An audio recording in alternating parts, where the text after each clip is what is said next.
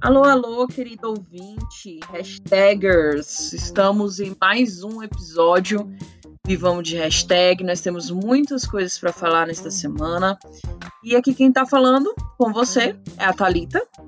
Eu sou o Lud, eu tava rindo esses dias porque eu sou acostumada a ser chamado de Lucas, né, mas a Thalita mudou meu nome. então agora eu sou oficialmente o Lud, e nesse episódio a gente vai falar sobre várias coisas. A gente tem o caso do George, que é uma coisa muito triste que aconteceu nos Estados Unidos. É, tem a operação da Polícia Federal contra as fake news. Tem Anitta e Léo Dias. E tem o novo álbum da cantora Lady Gaga. Então fiquem com a gente. E vamos de hashtag.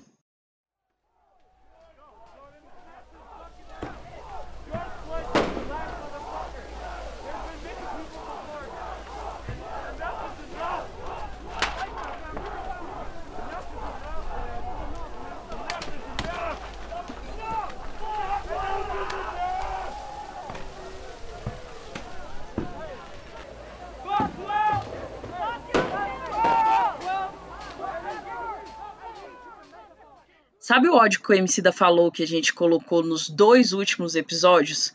Esse é o som desse ódio. O que você acabou de ouvir foram os barulhos é, emitidos por protestos feitos nos Estados Unidos nesta semana contra a morte de um americano de um americano negro por um policial branco em Minnesota. Sim, mais uma vez nós vamos falar sobre isso. Mais uma vez a gente está com essa temática infelizmente. E é por isso que a gente quer dar o nosso maior espaço do podcast para ele. Na segunda-feira, dia 25 de maio, o estadunidense negro George Floyd, de 40 anos, foi assassinado, asfixiado por um policial branco em Minneapolis, né, que é uma cidade de Minnesota, nos Estados Unidos. E a gente só sabe disso e dessa maneira e tomou essa proporção de de ter esses protestos que a gente colocou aí no começo, porque uma testemunha gravou um vídeo do Floyd imobilizado no chão, a, a hora da morte mesmo dele, né, Lud? Sim, um vídeo terrível. Um, um vídeo... vídeo... terrível em que o Floyd está no chão, é, imobilizado pelo policial é, branco, com o joelho em seu pescoço. E lá ele ficou por cerca de oito minutos. E nesse vídeo, que no, no seu total são 10 minutos, né? Floyd diz que não consegue respirar. E em um momento ele diz: Não me mate. O Floyd ele foi detido por suspeita de fraude. E no vídeo ele chora, ele geme de dor. E ele suplica mesmo pela vida dele. É, e aí a gente colocou um trecho aqui, é, a gente transcreveu um trecho da fala dele, que é a seguinte, abre aspas. Dói tudo, água ou algo, por favor, por favor, por favor. Não posso respirar, gente, não posso respirar, dizia o Floyd ao policial de sobrenome Chauvin. E o policial estava, e isso que causou mais raiva em mim. O policial estava ajoelhado nele com a mão no bolso, como se ele estivesse simplesmente apoiado em qualquer outra coisa, em uma parede, em um banco, e não em uma pessoa que estava suplicando por sua vida. Depois disso, alguns minutos depois, o Floyd ficou inconsciente e foi levado por uma ambulância e morreu. Nesse vídeo, Lud, a gente vê testemunhas pedindo para os policiais, né, é, era uma dupla, como nos Estados Unidos sempre rola essa dinâmica, né? Uhum. É, um estava com imobilizando o Floyd e o outro estava parado do lado, simplesmente somente olhando. E a gente vê as testemunhas pedindo é, para que eles parem de fazer aquilo. Alguns falaram que o nariz dele estava sangrando, o outro pediu para sair do pescoço dele, e nada é feito. E os policiais continuam a postura deles totalmente fria, é um, uma coisa assim de se questionar como que a gente chegou até esse ponto, sabe? Uhum. Então, as imagens elas viralizaram e inundaram as redes sociais, inclusive o Twitter, durante essa semana. No Brasil, aqui na nossa casa, a discussão tomou mais forma a partir da quarta-feira, quando a hashtag Black Lives Matters, né, que é o do movimento também, ficou em primeiro lugar. Outras hashtags também apareceram nos trends, que foram Fogo nos Racistas e Minneapolis, que é o nome da cidade onde isso aconteceu. Uhum. Mas o que, que, a, o que, que a polícia disse sobre isso? Né? Como a gente fala, falou isso aqui também no, no caso do João, né? O que, a polícia diz? Qual é a versão da polícia? Hum. A polícia local disse em um comunicado que o Floyd morreu após um incidente médico, Lud, durante Ah, uma de interação policial. E sabe o que eu fico chocada? É que existem vídeos. Existe um vídeo, gente. Existem várias testemunhas e eles ainda querem dizer isso. E aí eles falaram que a polícia estava respondendo um chamado, dizendo que um homem tentava usar cartões falsos em uma loja de conveniência. E aí os dois policiais chegaram e viram o suspeito no veículo, né? Que a gente também nem sabe se foi ele ou não, enfim. Uhum. É, que, segundo os policiais, o suspeito, né, o, o George, parecia estar intoxicado, Hum. está drogado. Parecia que ele estava drogado. E aí eles ordenaram, segundo eles, que ele saísse do veículo, mas o George resistiu. Segundo a versão da polícia. Hum. E aí os policiais conseguiram al- algemar o suspeito e notaram que ele parecia estar sofrendo de problemas médicos.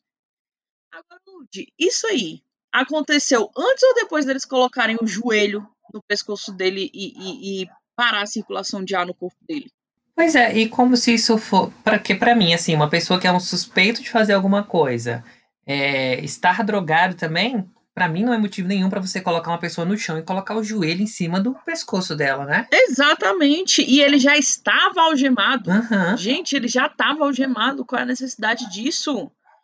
E aí a polícia falou também que nenhuma arma foi usada durante o crime, que isso foi um crime, é, e que essas imagens gravadas no, no, no carro, né, foi enviadas para o Departamento de Execução Penal para serem investigadas. Hum. O chefe da polícia dessa cidade é, falou, né, à imprensa, que a política de uso da força para colocar alguém sob controle será revisada. Ah, Que é uma política, Lud, sabe? É uma política isso. Eles realmente, como diz, disse o Witzel, eles devem ter licença para matar também, aparentemente, né? É, forte emoção. Lembra daquilo da forte emoção? Exatamente, exatamente. É. Gente, isso ocorreu e aí nos Estados Unidos, no mesmo dia que o Brasil começou a discutir o assunto na quarta-feira, os Estados Unidos já estavam no seu segundo, já ia começar o seu segundo dia de protestos na rua, gente, contra a morte. O que isso quer dizer? Isso quer dizer que a gente está no meio de uma pandemia e que a galera foi para a rua porque a ameaça de uma polícia é mais forte do que a de um vírus global. Sim. Isso é muito sério. Tu acredita que por um momento eu esqueci que a gente estava numa pandemia? E eu só lembrei porque todos os manifestantes estavam usando máscaras. É mesmo, né? Eu vi também. Eu, eu não procurei ver nada, mas eu vi depois. Acabou que, como repercutiu muito as manifestações, passou no Jornal Nacional, no Jornal Nacional na, na quarta ou na quinta? Quinta. Acho que na quinta. E aí eu vi. E é, é realmente, a gente esquece que tá no meio de uma pandemia, né? Porque. Sim, porque isso está acontecendo. É, inclusive, os policiais que, que assassinaram o George não estavam de máscara. Uhum. né? Era como se fosse uma coisa comum. Mas a galera foi pra rua em várias cidades dos Estados Unidos. Né? Eles foram pra rua exigir, exigir justiça, exigir que esse sistema que assassine é, esses homens e mulheres negras possa ser parado, né? Possa ser criminalizado mesmo. E em Minneapolis, inclusive, a gente vai falar disso daqui a pouco, os manifestantes tiveram que é, enfrentar a Guarda Nacional. Hum. Que é como se fosse o exército aqui, né? Quando o povo manda o exército pra rua aqui, para conter as manifestações. E aí, na, na, na, cidade de Minneapolis, os manifestantes foram atingidos por bombas de gás lacrimogêneo e balas de borracha, usadas por, pela polícia e pela Guarda Nacional, para dispersar as pessoas. Por quê? O que, que eles começaram a fazer? Eles começaram a saquear lojas e incendiar prédios. Uhum. E as fotos são sensacionais no sentido estético. São perfeitas as fotos. É aquela que você mandou. a gente é precisa. linda. Sim, a gente precisa, a gente precisa realmente dizer isso. Mas a, mostra o impacto, mostra como a população está cansada disso, né? Como é muito difícil eles terem que viver nessa situação de sair na rua, de, sei lá, se fizer alguma coisa errada, qualquer que seja, é, ser tratado dessa forma. Sendo que não é, gente, não é para ser tratado dessa forma. Então, aconteceram esses, esses, esses protestos, estão acontecendo ainda, Uhum. tá? Nesse exato momento, estão acontecendo protestos é, lá em todas as cidades do- dos Estados Unidos. E muita gente, Inclu- Thalita, é, é, questiona essa, essa violência. é. Eu, assim, não sou muito entusiasta da violência para resolver as coisas, mas é como eu comentei com você, não é nem é uma contra-violência, né? Porque o, o racismo e as pessoas morrendo é, a- é a violência que eles sofrem, e essa reação é a contra-violência que, é, para mim, é a única maneira de falar: olha, a gente não vai mais aguentar isso. A gente não quer Sim. mais viver assim. Sim. E isso é tão louco porque as pessoas elas estão se indignando mais com os estragos que estão sendo feitos do que com a morte do George, Pois é. Uhum, do que é. com o assassinato do George. E isso é, é um sintoma de como a humanidade toda está doente. Sim. Eu até mandei pro Lud um, um, um meme, é, um meme militante, né? Que eu vi no Twitter, falando bem assim, que no Brasil os protestos que estão acontecendo lá nos Estados Unidos nunca seriam reproduzidos, porque brasileiro tem pena demais de vidraça. e uma alusão aos protestos né, políticos que tem aqui, e quando rola né, a- a- alguma quebradeira e tal, é, é um Huawei falando que os brasileiros estão fazendo Os é, vândalos, né? baderna e tudo mais. Isso, exatamente. Inclusive, Lud, lá nos Estados Unidos, a delegacia que o policial é, que assassinou George trabalhava, né? Esse cara, o Derek Chauvin, Ah, é, ela foi incendiada muito ontem bem. à noite. Muito que bem. Exatamente. E aí o Chauvin e outros três policiais que estavam envolvidos foram demitidos. Hum. E hoje saiu a, a, a notícia de que o Chauvin foi preso. Uhum. E aí o advogado é, que está cuidando do caso lá, né? O advogado da como é que se fala população, esqueci como que é o nome disso lá nos Estados Unidos, mas enfim, é, um- um- esse cara chamado Mike Freeman acusou o Chauvin de assassinato em terceiro grau e homicídio culposo. Uhum. E aí ele foi preso. E a gente espera que haja justiça, né? E os outros? Que tinham, Justiça tinham outros com ele, né? Tinham esse um outro, Eles né? foram demitidos. Só, né? Eles foram demitidos, Tá. isso. Uhum. Eles não foram ainda indiciados por nada, a gente não sabe depois, né? Uhum. Mas até agora eles foram somente demitidos. Tá. O prefeito de Minneapolis, o Jacob Free, é, disse à CNN que a decisão de acusar Chauvin é apenas um primeiro passo. E aí ele falou o seguinte, abre aspas, somos uma nação em uma encruzilhada. E a decisão de hoje do advogado do condado é um primeiro passo essencial em um caminho mais longo em direção à justiça e à cura. Olha que palavra importante. Hum. E a cura de nossa cidade. Ele, ele disse isso em um comunicado hoje. Para a nossa comunidade negra, que durante séculos foi forçada a suportar injustiça em um mundo simplesmente relutante em corrigi-la ou reconhecê-la, sei que qualquer esperança que você sente hoje é temperada com ceticismo e uma indignação justa. Cara, excelente. O, o, o Jacob, esse prefeito da cidade onde George foi assassinado, ele é branco.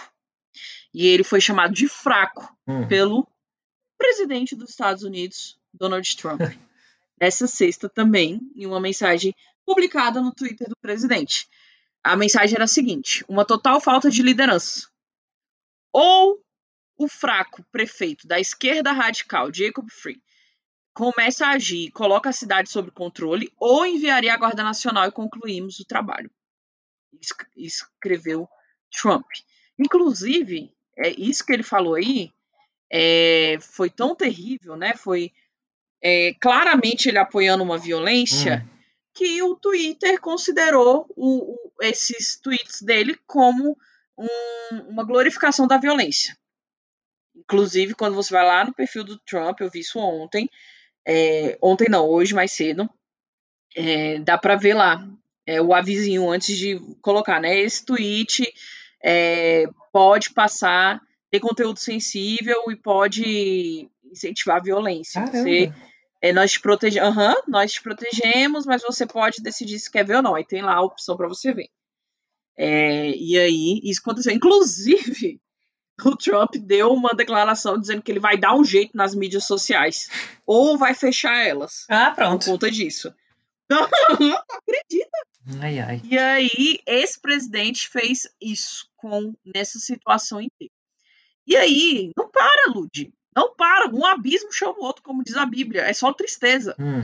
Aí, né, na madrugada dessa sexta-feira, porque tá assim, os protestos estão acontecendo principalmente à noite, de madrugada e tal. E aí tinha um repórter da CNN, o Omar Jimenez, é, que estava lá cobrindo né, os protestos e ele foi detido junto com a equipe dele. E você sabe qual é a cor dele, Lud? Hum. Ele é negro. e ele simplesmente foi detido. Por quê? Não, não aí... tem justificativa? Não tem justificativa. Isso era para explicar as imagens que eles estavam fazendo. Hoje? É uma maneira de intimidação, né?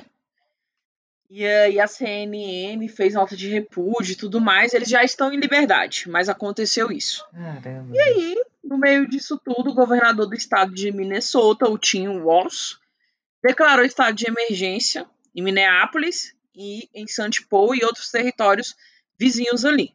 E recebeu a Guarda Nacional prometida pelo Trump, hum. né?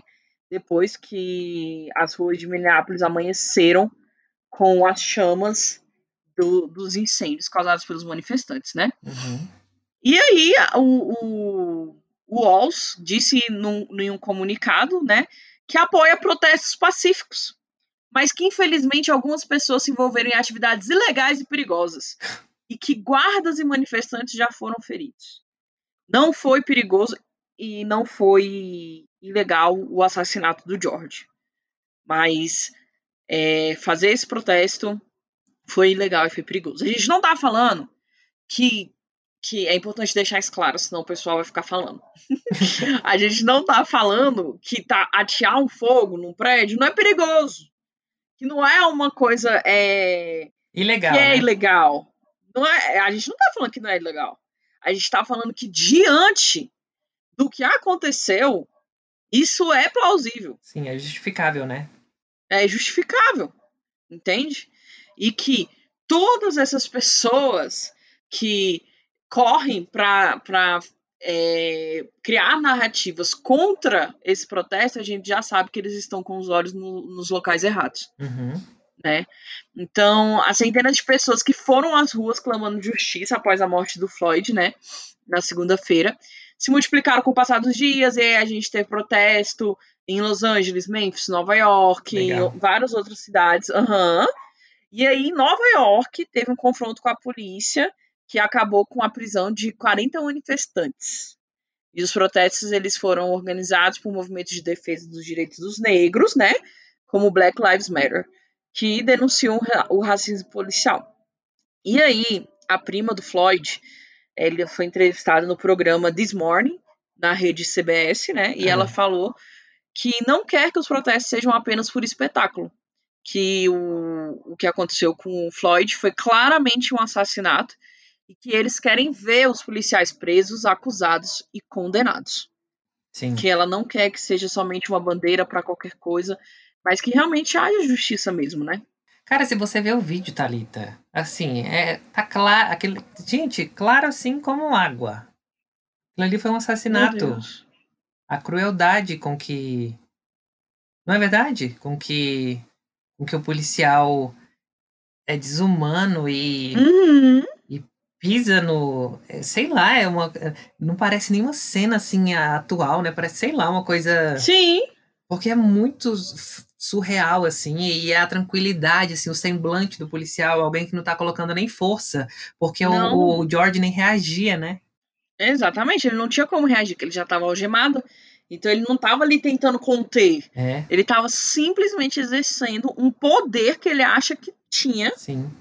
Sobre o George. Sim, pelo prazer então, mesmo de ver, né? A dor, sei lá. Exatamente, a dominação. Sim. É um prazer de dominar uma raça que ele acha que é inferior a dele. Sim. Né? E aí, como a gente disse, Lud, no, na semana passada, a gente não quer colocar o, essas pessoas que estão morrendo em estatísticas. Uhum. A gente quer cada vez mais trazer eles para perto de quem escuta a gente. Como a gente contou um pouquinho da história do João, a gente também quer contar um pouquinho da história do George para vocês, né? Então, ouçam e guardem o George no coração de vocês e que isso possa ser um, um combustível para que a gente possa continuar lutando contra o racismo. Floyd, nascido e crescido em Houston, se formou na Jack Yates High School, onde jogava futebol.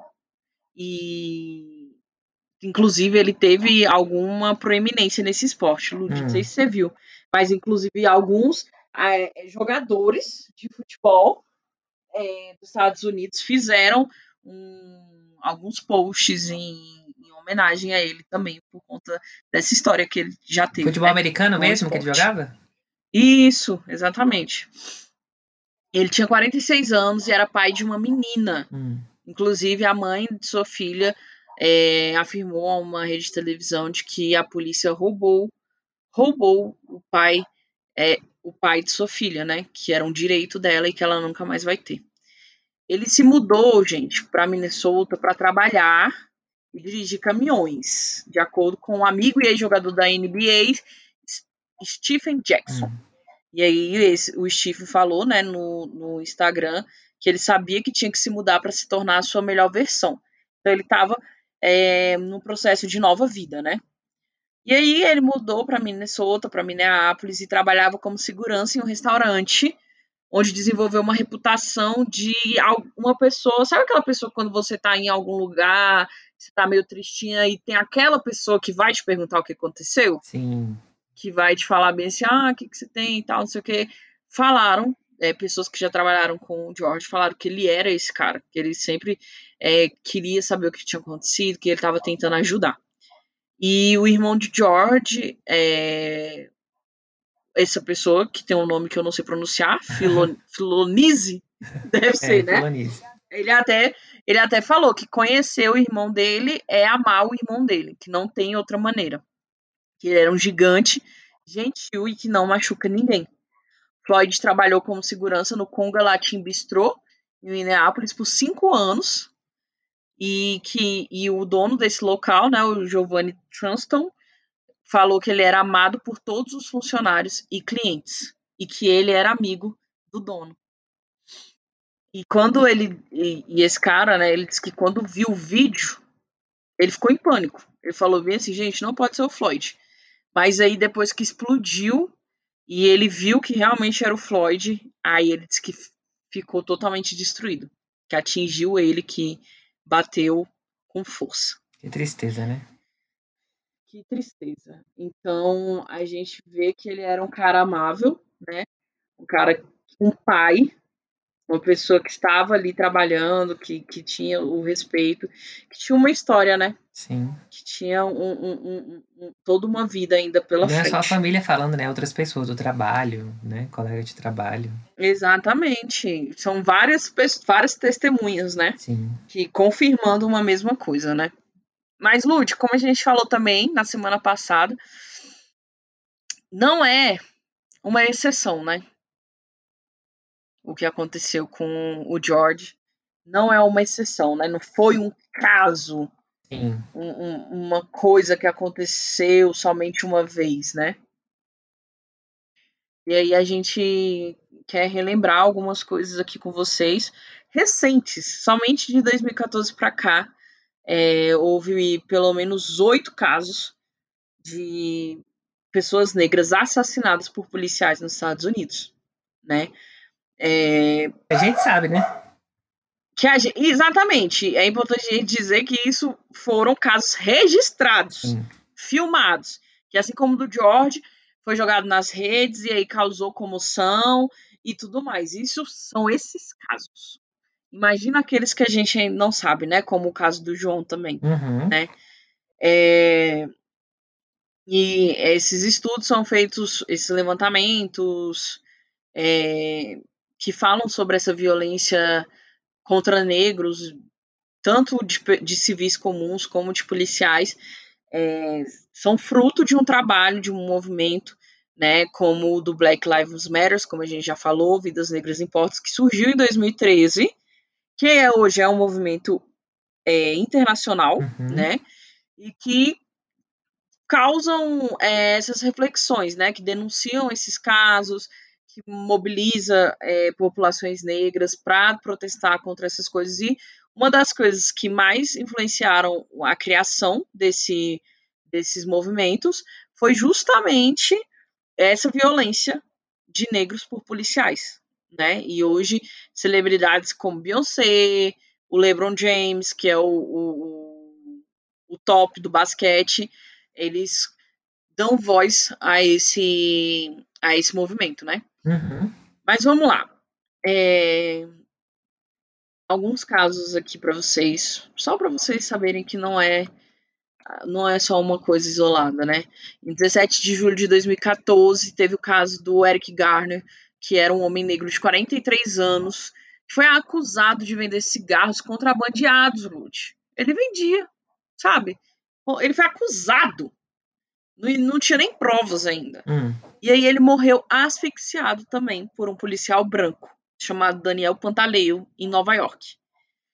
Não consigo respirar, não consigo respirar, foram as últimas palavras de Garner após ser preso. E, inclusive, não consigo respirar, que foi uma, uma frase também falada pelo George, foram uma das frases usadas em todos esses protestos, Sim. em que os protestantes começaram a gritar essa, essa frase em inglês, óbvio, é, nos, nos, protestos, né? Sim, eu vi isso. É, em 9 de agosto desse mesmo ano, o policial Darren, Will, Darren Wilson, é, enquanto fazia patrulha com seu veículo policial, encontrou o Michael Brown, é, que era um jovem, né, em Ferguson, que era uma, uma cidade lá dos Estados Unidos, e que, segundo esse policial, havia roubado cigarros em uma loja. E Ele aí. botou na cabeça dele isso, né? Supôs. Botou, é. é. E aí, é, o Wilson recebeu um aviso que tinha um, um negro que tinha roubado cigarros no, no, numa loja e ele achou que era esse cara. Hum. É, e aí, depois de um confronto entre os dois, esse policial disparou 18 vezes. Caramba. Contra o Michael. E aí, seis balas atingiram o Michael. Em 6 de março de 2015, hum. O policial Matt Kenny disparou contra Tony Robson, de 19 anos, em Madison, Wisconsin. Três balas atingiram o jovem e uma delas foi na cabeça, Lud. Caraca. O policial tinha sido alertado de que Robson estava provocando distúrbios no tráfego em uma área residencial e havia tentado agredir duas pessoas. E aí o agente disse que ele fez isso porque o Robson tentou agredi-lo. Não se fala se havia arma, não se fala nada. Ele simplesmente se sentiu ameaçado e disparou nove vezes. Como é que você se acha no direito, né? Eu fico pensando, você tá contando, eu fico pensando aqui. Como? Como é que você se acha no direito de matar alguém? Porque assim, e por um motivo tão tolo Banal. assim, né, Thalita? É, Exatamente. Banal. Sim. Tão banal. Sendo que eles são treinados de defesa pessoal, eles são treinados de tantas outras formas. De tantas outras formas, gente. Sim. Sim. E aí eles usam o, o jeito mais fatal para tentar é, parar alguém. Gente, é, tá é a prova de que, de que a vida não importa mesmo, né? É uma vida que é, que é descartável mesmo. Que... Exatamente. Exatamente. E aí, é, em 2015, ainda teve outros três casos, Lute, em que os policiais mataram negros sem motivos aparentes, né? Uhum. Uma pessoa é, foi morta. Ai, gente, olha, é, é triste, viu? É, uma pessoa, um desses negros, né, foi morta, foi morto porque denunciaram que ele estava caminhando pelado nas ruas. E aí o policial que atendeu o chamado atirou contra o cara. Caramba. Só que, na verdade, esse cara sofria de um transtorno mental. E é por isso que ele estava caminhando nu e por isso que ele resistiu à prisão. E aí esse policial é, somente queria acabar com o problema e atirou nele, né? Outro foi morto porque ele saiu correndo e o policial saiu correndo, saiu correndo, como se fosse é, alguma coisa. A melhor forma da pessoa sair correndo, a pessoa que foi acusada por, por, por um simples furto. É, a melhor forma de parar essa pessoa foi atirar nela para matar, como se ela tivesse saído correndo, sei lá, com a cura do coronavírus. E precisava ser impedido, né? Atiraram nele também. É, um, um, em 19 de abril de 2015 também é, foi assassinado o Fred Gay, um jovem afro-americano que morreu sob a custódia da polícia e foi morto a tiros. Simplesmente dessa forma. E aí teve outros casos também que a gente só queria dizer para vocês que é esse tipo de, de de coisa que acontece, né?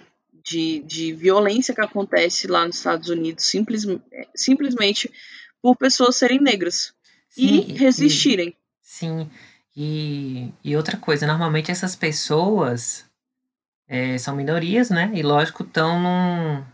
Não todos, mas parte delas está num lugar marginalizado, né? Num lugar de, de uma pessoa que precisa, assim, é muito difícil essa discussão, enfim, né? É, falo que defende bandido, não sei o quê, mas é, essas pessoas às vezes precisam comprar coisa para casa, para o filho, né, para comer, não acabam não vendo outra saída Sim. e furtam para poder vender e ter o dinheiro. Então é, é, é, é um problema assim. É a violência da polícia, é a situação dessas pessoas, né? Exatamente. A violência que eles sofrem é a violência policial é apenas um tipo de violência, né? Sim. Porque o racismo ele tá tão incrustado na sociedade ali que a violência na questão de direitos básicos é o que, que já deixa eles em uma situação totalmente vulnerável, né? É. Que sim. é uma pessoa, vários artistas, inclusive é, negros, colocam isso em suas músicas e seus filmes, é, falando, né, sobre você. É muito difícil você já nascer com um destino datado, né? Você já nascer com um, um, uma falta de oportunidade, você já nascer somente destinado a um caminho né? E muito deles é o tráfico. Com alvo, né? então, né? Você nasce com alvo, Exatamente. Né? Sim. Como o Emicida disse, existe pele alva e pele alvo. Sim. Né? Então, isso é muito surreal. Então, é, o racismo nos Estados Unidos, ele tá, é uma parte, um do pilar, eu posso dizer, dos Estados Unidos, né? É um dos seus fundamentos. Faz apenas 55 anos, Lud, isso é muito, muito pouco. Sim. Mas apenas 55 anos que a Lei dos Direitos Civis foi sancionada. Essa lei proibiu a discriminação racial nos Estados Unidos em nível é, federal, uhum. né, em todo o país. E essa foi uma das maiores conquistas do movimento civil por direitos através da mudança na, da legislação, que foi fruto de uma ação pacífica que contou com líderes como Martin Luther King e Rosa Parks. Sim. Né? Nessa época, o país era segregado era separado realmente. Existiam os lugares dos negros, existiam os lugares dos brancos. Lude, menos de uma geração Sim. atrás. Sim. Isso existe, isso é muito recente. E é por isso que o Lude a gente estava falando que é muito é, justificável, como a gente já usou essa palavra aqui, que essa população saia nas ruas. Porque faz muito pouco tempo que legalmente eles conseguiram a liberdade deles. Sim. Né? Esse, o direito mais básico da vida, que é o direito de ir e vir. Faz menos de uma geração. E aí, é, é isso, né? E naquela época, é interessante falar que o, o que né, impulsionou ali aquela onda de movimentos foi um, uma atitude de uma mulher negra, né, a Rosa Parks, que Sim. ela simplesmente disse não porque ela entrou no ônibus e os brancos sentavam na frente e os negros sentavam atrás. É... E aí era humilhação, né? Porque eles tinham que entrar, pagar, descer do ônibus e entrar pela porta de trás, porque eles não poderiam nem passar, né? É... E aí ela sentou no lugar dos brancos, e aí uma pessoa mandou ela sair e ela disse não. E aí ela foi obrigada, isso foi em 1955, 1 de dezembro, a sair, a descer do ônibus, ela foi detida, porque ela disse não. Aí, a partir disso, toda a comunidade negra soube que aquele ali era um momento, então eles começaram a fazer um boicote ao sistema de transporte uhum. daquela época. E aí todos os operários negros começaram a ir para o trabalho a pé, Lud.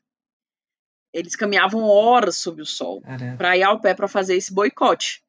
E aí, uma dessas pessoas que fez esse boicote era Martin Luther King, pastor, que foi um dos grandes nomes ao lado de Rosa Parks aí, né? Sim. E aí ele falou: estamos cansados de ficar, ficar segregados e humilhados. Não temos alternativa a não ser protestar. Essa frase, ela é muito forte. A gente não tem outra alternativa. Se a gente continuar assim, a gente vai morrer a gente vai ser cada vez mais é, segregados, perder nosso espaço, vai saber lá mais o que a maldade humana vai fazer. Então a gente não tem outra alternativa a não ser nos colocar contra tudo isso que está acontecendo, né?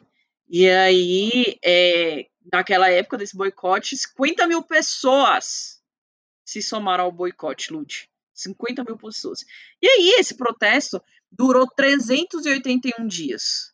É. Será que a gente está preparado, Lud, para um protesto desse? para uma resiliência dessa? Para um compromisso tão sério com a mudança é, que o, o pastor Luther King e a Rosa Parks tinham, que para ficar tantos esses dias, né? E aí, esse protesto culminou numa resolução do Tribunal Supremo que tornou ilegal os ônibus segregados na cidade. É. E aí foi mais uma conquista, né? E aí, pouco mais de uma década depois, em 1964, o Lyndon Johnson, que é, foi, era o vice-presidente na época do John Kennedy, que morreu, assumiu a presidência e assinou a Lei dos Direitos Civis, né? E aí, apesar da filosofia de não violência, inclusive Martin Luther King tem um, um, um livro sobre esse período, né? Falando sobre a história de Martin Luther King, incrível, falando sobre como é, eles eram contra a violência, mas isso não impediu de serem usados, de sofrerem violência, né? Uhum. É, e aí o King ele sofreu, enfrentou uma década muito conturbada, né? E testemunhou muita violência, né? Então muitos ativistas negros morreram assassinados. Mas ele foi testemunha de grandes mudanças, né? E foi premiado com o Prêmio Nobel da Paz. Mas quatro anos depois ele foi morto com um tiro aos 39 anos. Muito novo, muito né? Novo. Sim. Muito novo. Mas deu a sua vida por aquilo que ele acreditava, né? Por aquilo que ele acreditava que ele foi chamado para fazer. Você já assistiu ele Selma? Conseguiu ver uma mudança. Não. É um filme com ele. É? É um filme muito ah, bom. Tem aonde? Hum, eu não pro pessoal. Eu, eu não sei se tem algum serviço de streaming, não, porque eu baixei na época que eu assisti. Não vou fazer apologia à pirataria, não, mas eu assisti baixado. mas mostra uma marcha. Eu não sei se já tem um tempinho que eu assisti, mas é uma marcha que ele liderou. É, que deve ser essa, esses dos, bo dos boicotes, né? Uhum. É, mas é isso, gente. Então, menos de uma geração, menos de uma geração se passou até aqui, né? E é tudo muito estável. Então, eu até vi isso sobre do Dan, que é um líder de um movimento aqui em Brasília chamado Coletivação, que ele faz, eles fazem um trabalho com moradores de rua em Ceilândia, né, um, um, líder cristão também, que ele falou bem assim, que existem notas de repúdio que às vezes vão ser uns, alguns movimentos, né, para quem não, não, não consegue escutar um post ou não faz mais diferença uma carta, um, uma nota oficial, somente alguns protestos dessa forma vira realmente uma nota de repúdio que eles escutem, né? Sim. Então, é isso. Então a gente precisa entender todo esse cenário. E aqui a gente tem vários outros casos, como o do João, que aconteceu, como o, o do segurança, que matou um, um, um homem também, né? No, no, no no mercado no ano passado, né, Lud? Ah, é verdade. A gente relembrou esse caso essa semana, né? Sim. No Brasil, né? Foi o. É, é, aqui no Brasil. Que também foi asfixiado. E, né? as, e as pessoas em volta, né, falando, ele tá, ele tá ficando assim, ah, a pessoa tá mudando de cor, e mesmo assim. Não... Exatamente. E mesmo assim, o segurança continuou. Então, é, o que que dá na cabeça das pessoas para acharem que tá tudo bem fazerem isso? com essas pessoas? Será que é coincidência? Mais uma vez a gente fala sobre isso. Será que é coincidência as pessoas terem tanta, tanto conforto em tomar uma decisão dessa é, em alguns bairros, em alguns locais, mas em outros eles mal olharem para as pessoas em questão de respeito? Então a gente precisa entender isso e lutar contra isso, né? Não basta a gente não ser racista, né? A gente tem que ser antirracista.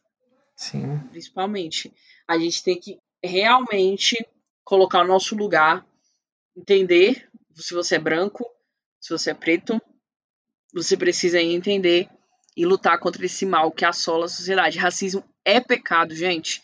E para você que é cristão e está ouvindo esse podcast e você é calado em relação ao racismo ou você ainda tem atitudes racistas, saiba que nenhum dos dias em que você sai de sua casa e sente-se no banco da igreja vai te salvar disso.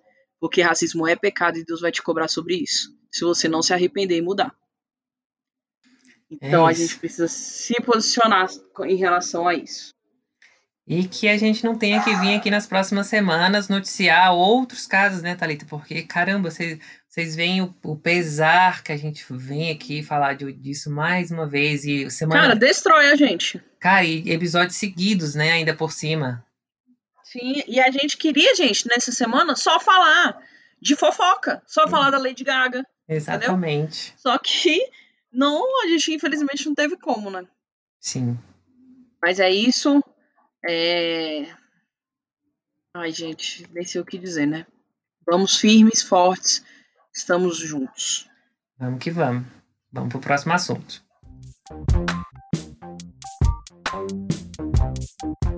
Pois é, gente, a gente queria fazer um episódio só de, de fofoca para poder falar do Léo Dias e Anitta, né? E outras coisas do, do entretenimento. Mas infelizmente não deu. Mas vamos falar de Léo Dias e Anitta. O que que rolou? É, o nome deles ficou no, nos Trending Topics é, dessa semana, principalmente na segunda-feira, um pouquinho no domingo, no fim do domingo e principalmente na segunda.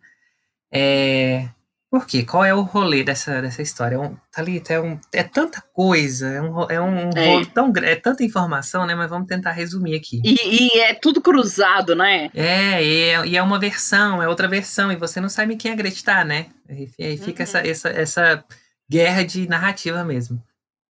Então, o Léo Dias é um jornalista de fofoca, a Anitta é uma cantora, é, precisa de apresentação não, né? É. Acho que não. Mas Léo Dias é, é, um jornalista de fofoca e ele sempre foi muito próximo da, da Anitta, desde o do início da carreira dela. Ele, inclusive, escreveu uma biografia é, da Anitta é, em, em, parceria com ela, conversando com ela sobre a, sobre a biografia e tal. É, e sempre foi um admirador, muito, assim, um, quase um fã mesmo da, da, da Anitta, da carreira dela, de como ela construiu essa carreira e tal. E aí, o estopim dessa, dessa história, dessa, dessa briga, foi porque ele publicou uma notícia de que a mãe da Anitta tinha saído de casa e estava morando em Honório Gurgel, que é o subúrbio uhum. no Rio onde a, a Anitta nasceu, né? Isso. E aí ele também falava nessa nota que a Anitta, que a mãe da Anitta saiu de casa porque não aguentava a vida que a Anitta levava, de muita festa, é, muita agitação, enfim, não concordava com a vida que a Anitta levava em casa. Uhum. E aí a mãe uhum. dela saiu de casa e estava morando na, na favela, lá em Honório Gurgel. Eu não sei, é uma favela, né? Eu não conheço o Rio de Janeiro, nunca fui ao Rio de Janeiro, então não sei dizer se é uma favela. Você sabe, Thalita? Honório não sei Gurgel? Dizer.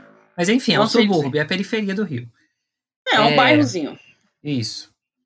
Aí é, saiu essa nota e a Anitta foi desmentir o Léo Dias. Dizer que não, que ela, na verdade, tinha comprado um apartamento para a mãe dela, é, em frente à praia, e que era, uma, era mentira o que ele tinha falado. E a mãe da Anitta, inclusive, gravou um vídeo é, mostrando onde é que ela estava morando e contou que só foi parar em Honório Gurgel porque ela ficou doente e foi para casa da irmã dela. Uhum. E não falou para os filhos, nem para Anitta, nem para o irmão da Anitta. Então eles não uhum. sabiam que ela estava lá. É, e aí o Léo Dias ficou possesso por Anitta ter é, passado, é, ter dito que ele era que ele tinha desmentido. Mentido, né? É, ele ficou ele... possesso realmente. Enfim, Léo Dias ficou muito possesso e é, fez, um, fez uns stories dizendo que não aceitava isso, que não aceitava que a Anitta falasse que ele era mentiroso. Ficou logo puto também uhum. com os uhum. fãs dela. Que falando que a Anitta era uma personagem. Sim. Aí ele falou, ficou puto. Gente, ele é transtornado.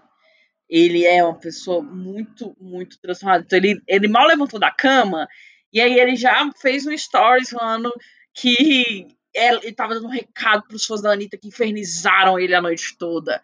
Que, que eles não podiam falar nada porque ele estava certo. Porque depois, como o Lud falou, né? Ah a mãe realmente estava em Honório, Sim. né? Só que ela não sabia, então, e, mas não era por esse motivo, né? Sim. E aí ele falou que eles iam pagar pra ele, porque ele sempre tá certo. Ai, a Thalita imitando Léo Dias é tudo. Aí, ok, ele falou que sabia muitas coisas da vida da Anitta, é, sabia do envolvimento dela com candomblé, e aí entrou numa numa discussão de candomblé do mal, falou que aí começou a, a dizer que a Anitta fez muitas coisas ruins para conquistar tudo que ela já tinha conquistado, enfim, que não ia mais tocar no nome dela, que não ia mais falar sobre ela, que não queria mais conversa. Oh, a gente queria, né? É, que, assim. queria que tivesse acabado aí, né? Aí, ok. A Anitta fez uns stories, isso no domingo à noite, é, dizendo que não ia mais é, ter medo do, do Léo Dias, não ia mais passar nenhuma informação para ele, que durante muitos anos é uma sequência de, sei lá, muitos stories. É... Muitos, muitos. É tipo na base de uns 15. Ai, amiga, muito mais. Muito mais. Sei lá, uns 40. Sem brincadeira. Ah, eu nem lembro. Eu nem lembro porque eu tava tão entretida ali, ó. Passou que eu nem vi, né? Agora. Passou que eu nem vi. Aí, é, nesse, ela tá bem nervosa. Eu nunca tinha visto a Anitta daquele jeito, assim, né? Assim, segura daquele jeito. Ela tá tremendo, assim. Sim. É... Até o jeito de falar dela tava diferente, uhum. né? E aí ela disse que durante muitos anos foi é, chantageada pelo pelo Léo Dias, porque sabia que ele tinha muita influência, que ele é, poderia acabar com a carreira dela no início, então ela passava informação para ele. E ela disse que ele, inclusive, falou isso, né, para ela, que ele iria acabar se ela não passasse Sim se ela não passasse a informação. Sim. E aí ela termina esses stories dizendo que é, ia arcar com as consequências do que ele quisesse divulgar sobre ela, porque ela não queria mais viver assim, né? Dessa maneira, sendo chantageada por ele do jeito que ela estava sendo. Uhum. Aí o Léo uhum. Dias falou: Ah, é? Então tá bom, você vai arcar com as consequências de tudo, eu vou soltar tudo então. Aí, gente, o circo pegou fogo. Aí foi coisa, foi áudio, Baixaria, baixaria total. É baixaria mesmo. E eu tava rindo demais, amigo, com outro amigo, é. porque ele falou bem assim pra mim. É, cara, não sei se você viu, mas Léo Dias postou uns stories transtornados, andando assim, ó, dedicado de um lado pro outro. Aí eu fui ver. Aí ele falando, aí ele começou a falar uma bonita, que ele tem uma personagem que ela tinha usado o sexo para várias coisas, é. né? E tal. Aí tem uma hora que ele fala bem assim: Ai, mas eu não vou falar. Eu não vou falar mais nada, porque eu não vou me rebaixar ao nível dela. Aí, gente, querido, teu próprio nível rebaixado. Me respeita. Já tá no fundo do poço há muito tempo. Exatamente. Aí, ok, ele começou a soltar. Gente, foi muita coisa. Não vai dar para falar tudo aqui que ele soltou, mas tá tudo lá no, no, no Twitter dele. É, mas aí uhum. o que dá uhum. para destacar aqui, que eu acho que é, acho que é importante a gente destacar aqui, já que a gente vai falar sobre esse assunto, é um áudio que a Anitta tá falando sobre um grupo que a Preta Gil, a Pablo Vittar e o Gominho têm para falar mal dela. E aí, quem contou sobre esse grupo pra Anitta foi a Jojo Todinho, que é uma outra cantora. É, e aí a Anitta tá falando isso pro, pro Léo Dias, né? Só que. Falar mal dela e de outras pessoas também, né? Como é, a Marília. Isso, é um grupo de fofoca mesmo dessas três pessoas: Pablo, Preta, Gil e Gominho. É, e aí ela conta isso pro Léo Dias. É, só que, antes desse áudio vazar, o que, que aconteceu? Essa notícia surgiu na mídia já tem um tempo.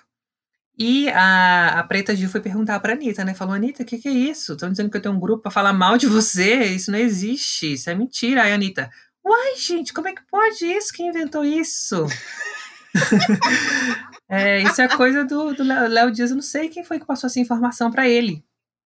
E aí, quem tinha passado a informação, né, foi a Anitta. Então ficou.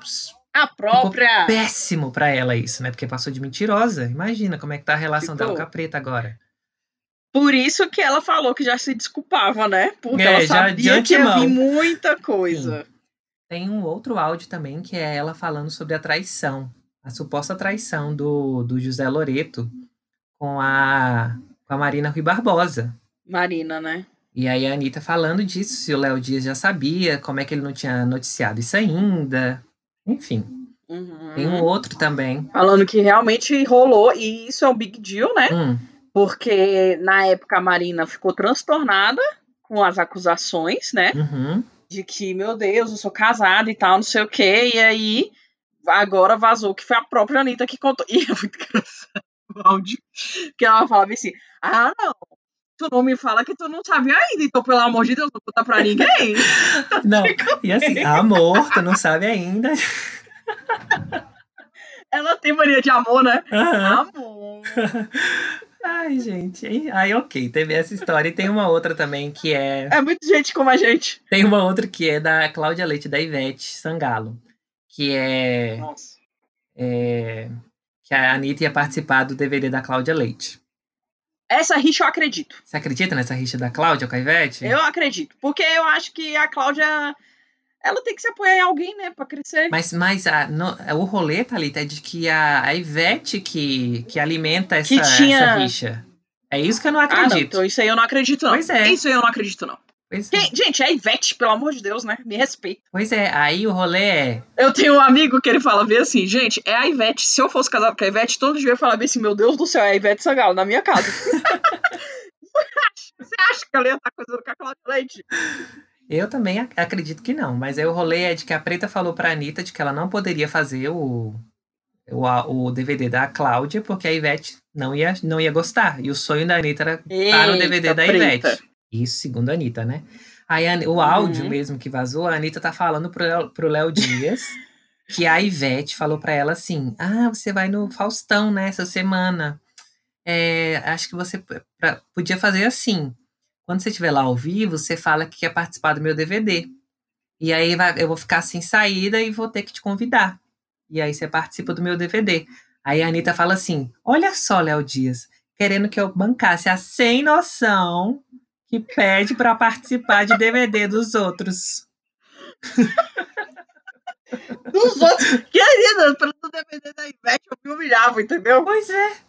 Ai. Um camarotezinho.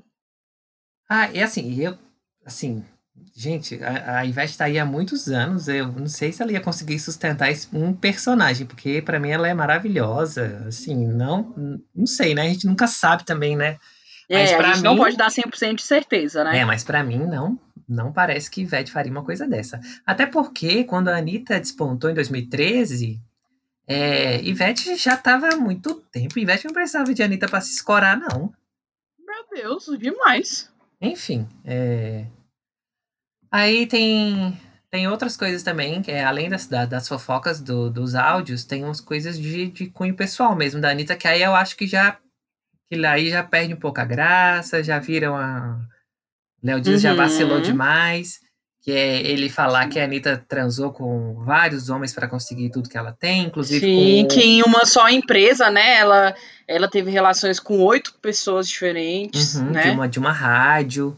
É, essa questão também do, do candomblé, porque. Assim, a gente não sabe o que a Anitta fez, mas ele acaba reforçando um preconceito que as pessoas já têm com a religião, sabe? Uma uhum. coisa. Um, acaba fazendo um desserviço. E aí ele. Em, tudo ele faz um desserviço, né? Porque até o fato dele insinuar que ela. que ela teve relações com outras pessoas é tipo assim, duvidar mais uma vez, né, do mérito de uma mulher chegar onde está por meio somente do trabalho dela, né? Sim. E aí é muito louco, porque em vários momentos ele fala assim que a Anitta era uma pessoa, é uma pessoa do mal, mas que ele era louco por ela. E aí teve até uma live que ele participou que ele falou que ele era obsessivo mesmo por ela. Que muitas vezes ele foi tratado como fã, sendo que ele não era fã, sendo que ele era jornalista. E vale dizer que o Léo Dias é jornalista mesmo, formado. É, e, e, ele mostra um, um, comportamento muito estranho. Eu fico imaginando o, a conversa dos dois, assim, né? A gente viu alguns prints, né? Até quando ela desmentiu ele, ela postou um print, né? Hum. Dele mandando para os assessores, falando bem assim: manda a Anitta apagar aqueles stories agora, porque estão enchendo o saco no meu Instagram e tal, e não sei o que. Então, é assim, uma coisa surreal, gente. É... Vale dizer, né, amigo? Hum. Vale dizer que os jornalistas, eles são regidos por um, um, um, um código de ética, né? Extremamente é, certinho, né? Extremamente bem fechadinho, que fala sobre como tem que ser a nossa posição, né? Que não, de maneira alguma a gente vai extorquir fontes e nem receber chantagens de fontes também, né? Para mudar a história ou para falar qualquer coisa. Sim. E isso não é um papel de um jornalista, né? Sim. É, o Léo Dias ele ficou conhecido como o mago das fofocas, porque ele nunca estava errado. Ah, meu pai. E aí a gente sabe, aí eu fico pensando em como ele conseguiu todas as informações, né? Agora a gente sabe que tem a Anitta e vai saber quantas pessoas mais ele faz isso, porque, por exemplo, teve a polêmica também, né? Da Rainha Matos, né? Sim. Que ela publicou um, um, print que ele simplesmente fala bem assim: é, Fulano fez tal coisa, ataca Fulano no post. Gente do céu. Sim. Aí ela fala bem assim: Olha, eu não me sinto. E é engraçado porque eles. É, é, eu não sei qual é o comportamento dele, deve ser muito escroto, porque as pessoas falam com ele sentindo medo dele. Porque se fosse eu, eu ia falar, esse querido, tu tá louco? Conhece teu lugar? e aí a, a, ela fala bem assim: olha, eu gosto muito de você, mas eu não me sinto confortável de fazer isso, porque eu gosto muito de fulano. Uhum. Então, eu não tenho motivos para fazer isso. Aí ele fala bem assim: é, tu não vai fazer não? É, você vai se arrepender. Aí ela falou assim: olha, infelizmente não, não posso fazer. Aí ele fala bem assim: não conte mais comigo pra nada. o meme, Desse não conte jeito. comigo pra nada. não! E a cota dele mandar mudar a foto do perfil pra.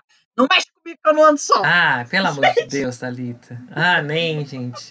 Mas, mas parece que, assim, para as pessoas terem esse medo, ele deve ter realmente muita fonte e muita influência, assim, né, pra acabar com a carreira mesmo, né? Cara, ele é realmente fluente. Você vê que ele esteve em vários programas ao uhum, mesmo tempo. É.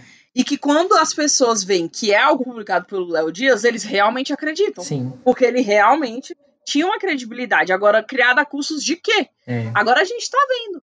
E, e uma coisa que a gente quer frisar aqui é que a gente vê várias mulheres né, é, se posicionaram.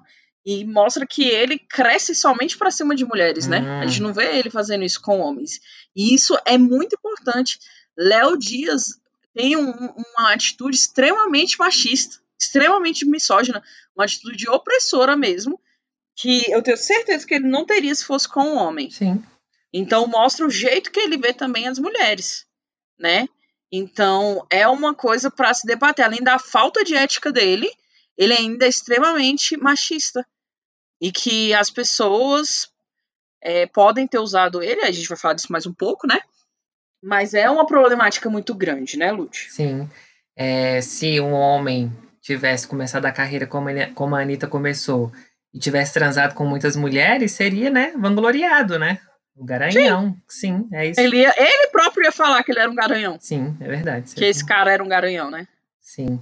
É, eu acho que se misturou mesmo as coisas, sabe? Na relação dele com a Anitta, acabou ficando próximo demais. E aí não, não deu, deu ruim, deu ruim. E a, sei lá, a gente a gente estava comentando isso mais cedo. A gente não sabe também o que que a Anitta estava disposta a fazer para conseguir alavancar a carreira dela, né? Eu Sim. sei que a Anitta é uma empresária, assim, fantástica, de onde ela saiu para o que ela é hoje. Ela realmente deve ter trabalhado pra caramba ela é muito inteligente, ela é muito talentosa, muito esforçada, mas a gente não sabe também o que, que ela fez nesse meio, né, pra, pra conseguir tudo isso. Não transar, porque isso é, pff, isso é de menos para mim. Que bom que ela fez isso, esperta é ela de fazer isso. É, mas eu digo de é, falar das pessoas, fazer fofoca das pessoas pro Léo Dias poder falar sobre ela na mídia, sabe? Que, é. que, que custo é esse da, que, da fama, sabe? Exatamente. Porque ela se dobrou a isso, né? A gente Uhum. precisa também entender que ela pode ter sido muito usada também. Ela pode ter usado o Léo Dias, né? Uhum. Só que, como ele é um louco, ela não teve o controle da situação, né? Sim. Ele realmente foi para um lado de extrema obsessão e de chantagem mesmo. É, e, Né? e pode ser que ela esteja realmente arrependida hoje, né? Assim, porque as pessoas Sim. amadurecem, é, é natural. É, e isso. ela mesmo fala, né? Eu, eu hoje tenho outra cabeça. Uhum. E realmente, a gente cresce bastante.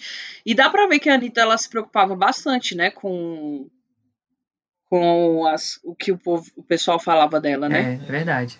E eu, eu tô vendo, assim, aos pouquinhos mesmo, umas mudanças de comportamento nela, sabe? Esse, neg- esse rolê da Uhum. política também. Eu tô vendo as lives dela com a Gabi Prioli. Sim. Tá bem legal esse trabalho que ela tá fazendo na, na, na política, de tentar entender mesmo. Deu pra entender também, assim, por que, que ela Que não é muito legal, porque o público dela é enorme e ela pode atingir muitas pessoas, né? E ela trouxe uma pessoa que tem conteúdo, né, pra, pra falar, então é uma coisa legal, porque o pessoal ficava falando, né, até brincando. Ah, é ensurdecedor o silêncio da Anitta sobre as questões políticas. E aí tá aí, ela começou a falar, e quando ela começou a falar, ela foi totalmente destruída, né? Sim, Então a gente vê que, de qualquer forma, gente, é muito difícil a mulher, e isso foi uma coisa que me fez compadecer com ela. É, eu tenho certeza que se ela fosse um homem, o Léo Dias não iria fazer isso é. que, que, que fez com ela, né? Apesar de todos os erros que ela pode, possa ter tido, inclusive nessa história mesmo. Sim. É, o fim da história é que ela processou o Léo Dias, e aí desde terça-feira a gente não, não tá sabendo mais de nada. Ele tá- deve estar proibido de publicar qualquer coisa que talvez possa piorar né, a situação dele na justiça. Exatamente. Mas vamos ver né, o que, que vai acontecer. É, e, e ao contrário da Anitta, ele não é bilionário, né? Então ele tem que se cuidar aí. Ô, jornalista, coitado, é um lascado. Foi isso, gente. A, a, a, nossa sessão fofoca deste podcast. Vocês perceberam uma coisa? Vocês perceberam um tanto que a Thalita me cortou nesse, nesse bloco? É desse jeito. Eu não, eu não cortei você. É desse- Gente, que absurdo. Eu tinha tanta coisa bacana pra falar. Cala a boca. Gente, esse é um meme. É porque o Lu descobriu essa figurinha essa semana. A figurinha da Regina, quando ela deu a, quando ela deu a entrevista pra CNN. Acabou. Acabou. Ai, eu tinha tanta coisa pra falar. Ah, não. Palhaçada. Vocês veem, você que escuta a gente sabe que o Lute que me interrompe mais ainda. E a nossa editora, dona Letícia, sabe disso mais do que todo mundo. Vamos encerrar esse bloco agora. Tô, para, tô, tô entrando agora na frente de Thalita mesmo. Vamos encerrar esse bloco agora de, de fofoca. É, vamos pro próximo bloco.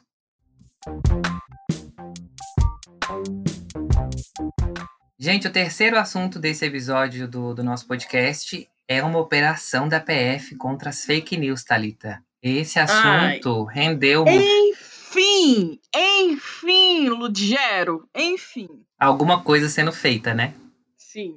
Esse assunto rendeu muita hashtag e muito nome de pessoas que estavam, é, que foram alvo dessa, dessa operação da Polícia Federal. Não foi, É. não foi pouca gente, não. Não foi pouca gente, não. Entre as hashtags tem é, STF Vergonha Nacional, censura do STF, ditadura do STF, declaro destituído, Ditadura! declaro destituído o STF Eu amo, É. eu amo, essa eu amo. e o nome das pessoas que estão envolvidas, que eu não vou dar o spoiler, que a gente vai contar aqui agora no meio do, no meio do, do bloco, desse, desse bloco. O que está acontecendo no Brasil, gente? É, a gente não sabe responder muito bem essa pergunta, mas tá qual âmbito você quer saber? Porque é, tem muita treta rolando em vários âmbitos. Mas vamos lá, no, o que está rolando, que a gente vai falar aqui agora. Tem uma tensão muito grande entre o Poder Executivo, que é o presidente da República, e o Poder Judiciário, que é a Justiça de maneira geral, e normalmente o STF, que é o protagonista dessa, desse poder, né? Do Poder Uhum. Judiciário. E aí, é, essa tensão existe porque já tem um inquérito que está investigando se o presidente Jair Bolsonaro interferiu no trabalho da Polícia Federal, né? Está sendo conduzido pelo ministro Celso de Mello. que rendeu aquela carta do chefe do Gabinete de Segurança Institucional, o general Augusto Heleno, que você leu na semana passada, né? Exatamente. Ele, ele falou. Se você que... não leu, querido, ele ameaçou a gente com uma ditadura. Exatamente. Porque o Celso de Mello pediu que o, a PGR é, avaliasse se o, o, celular do presidente deveria ser recolhido. Aí o pessoal uhum. ficou puto.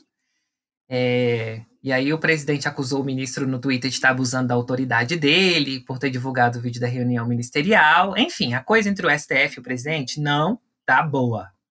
Tá... Isso a gente tem que lembrar, igual a gente já falou aqui nos outros episódios, que nos meses anteriores, todos os domingos, o presidente estava presente nas manifestações contra o STF. Exatamente. Manifestações, tipo, uns dois meses já, né? Dois meses e meio por aí.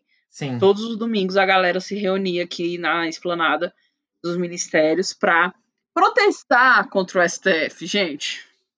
E o Congresso Nacional também, né? Ainda tem isso. Exatamente.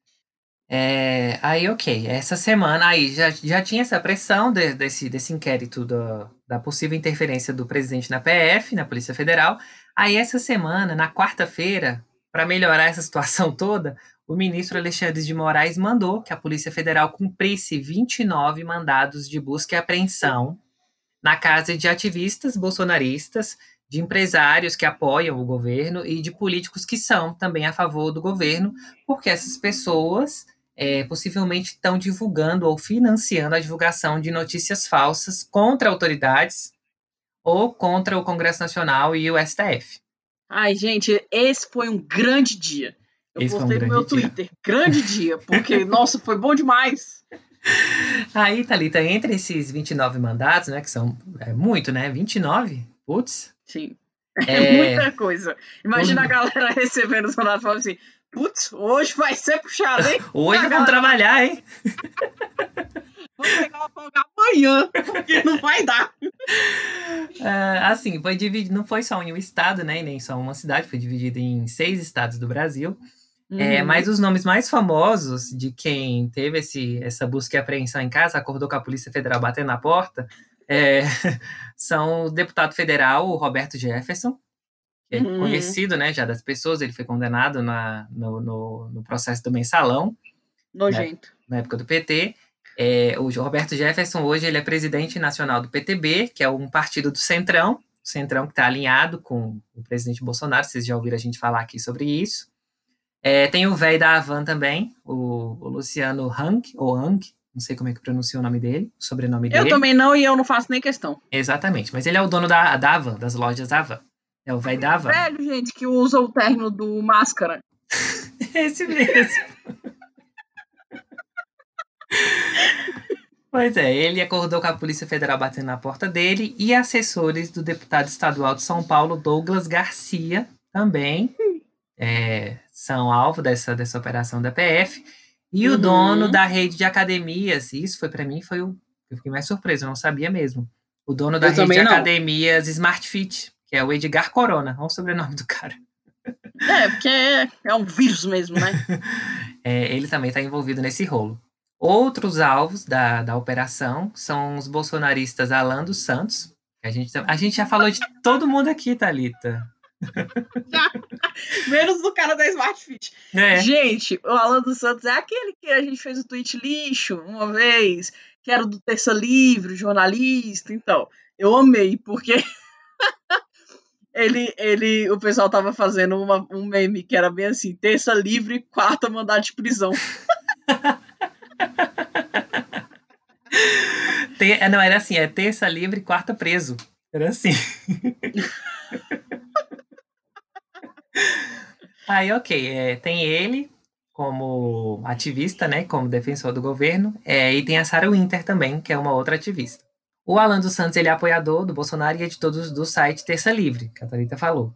Uhum. É, ele prestou depoimento à CPMI das fake news no ano passado e disse que não recebe verba do, do governo para manter a página dele. Ok, né? Ah, me poupa.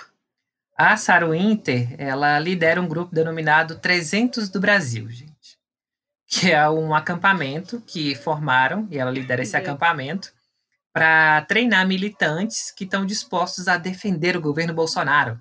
Gente, e... gente, E vocês não entendem que isso é uma guerra civil, gente, que eles estão fazendo? Eles estão dando assim, o start, né, disso, né? O start. Sim. É, e aí, em entrevistas que ela deu já recentemente, ela reconheceu que alguns dos integrantes desse 300 do Brasil, que ela lidera lá na, na esplanada, estão é, uhum. armados. Exatamente. Inclusive, e... as próprias Sara têm várias fotos em suas redes sociais posando com armas. Né? Sim, sim. Bem bonitinha, assim, ó, a loirinha posando sim. com arma. E aí é importante a gente só destacar aqui que a Constituição veda o porte de armas em manifestação.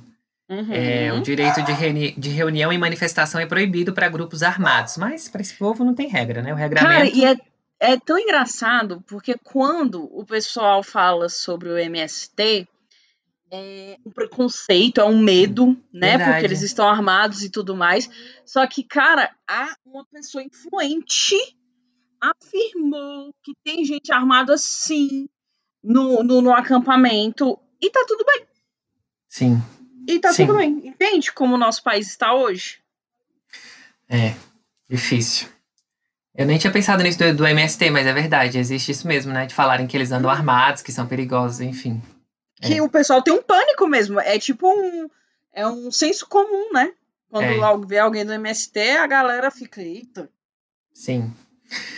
Mas aí, ok, o, tá rolando esse, esse inquérito, né? E esse inquérito, ele tem uns probleminhas, assim, desde a origem dele, Thalita. Porque é, hum. tem muita gente criticando é, a forma como o STF tá, tá abordando essa questão. É, o Alexandre de Moraes, o ministro, é o relator desse inquérito no STF, né? Uhum. E aí, além desse embate entre o presidente da República e o STF, essa tensão que está que tá causando, esse inquérito tem, tem problema já de, de, de origem, sabe? Ele está causando muita polêmica e está recebendo muita crítica, porque o relator do caso, que é o ministro Alexandre de Moraes, ele foi escolhido pelo presidente do STF, que é o ministro Dias Toffoli, e é uma, foi uma coisa bem comum, porque normalmente a decisão do relator é feita por sorteio, Dias Toffoli escolheu ele, e o Dias uhum. Toffoli, que foi quem decidiu abrir esse inquérito, abriu o inquérito porque ele quis. Que no jargão jurídico é por ofício que eles falam. Tipo, não foi a pedido de nenhum órgão. Uhum. Abriu porque quis e porque viu que estavam estavam rolando aquelas manifestações, né? E decidiu contra o STF, decidiu abrir. E aí eles decidiram que a melhor defesa era atacar. Exatamente. e aí é, tem esses problemas já de origem. A, a a ex-procuradora-geral da República, Raquel Dodge, inclusive tentou que é, barrar esse, esse inquérito, mas acabou que não conseguiu. É, e aí o governo e as pessoas que, que sofreram essa busca e apreensão disseram que é, esse inquérito das fake news, que está sendo promovido pelo, pelo STF, é, um, é atentar contra a liberdade de expressão deles. Porque eles não divulgam mentiras, eles só apoiam o presidente. Uhum. É, e aí o Bolsonaro ficou indignado. Ai, ai. Indignado, porque diz que querem acabar com as pessoas que apoiam ele. E querem A mídia que o apoia. Uhum. E aí querem acabar com essas pessoas, é, não porque elas mentem, mas por discordância ideológica ou política. E que ele, ele, isso durante a entrevista dele, né? Que ele espera que o STF uhum. não abuse dessas decisões monocráticas que eles chamam, que é quando só um ministro da corte decide dar uma ordem, sabe? Sem ouvir o plenário, sem ouvir os outros dez ministros.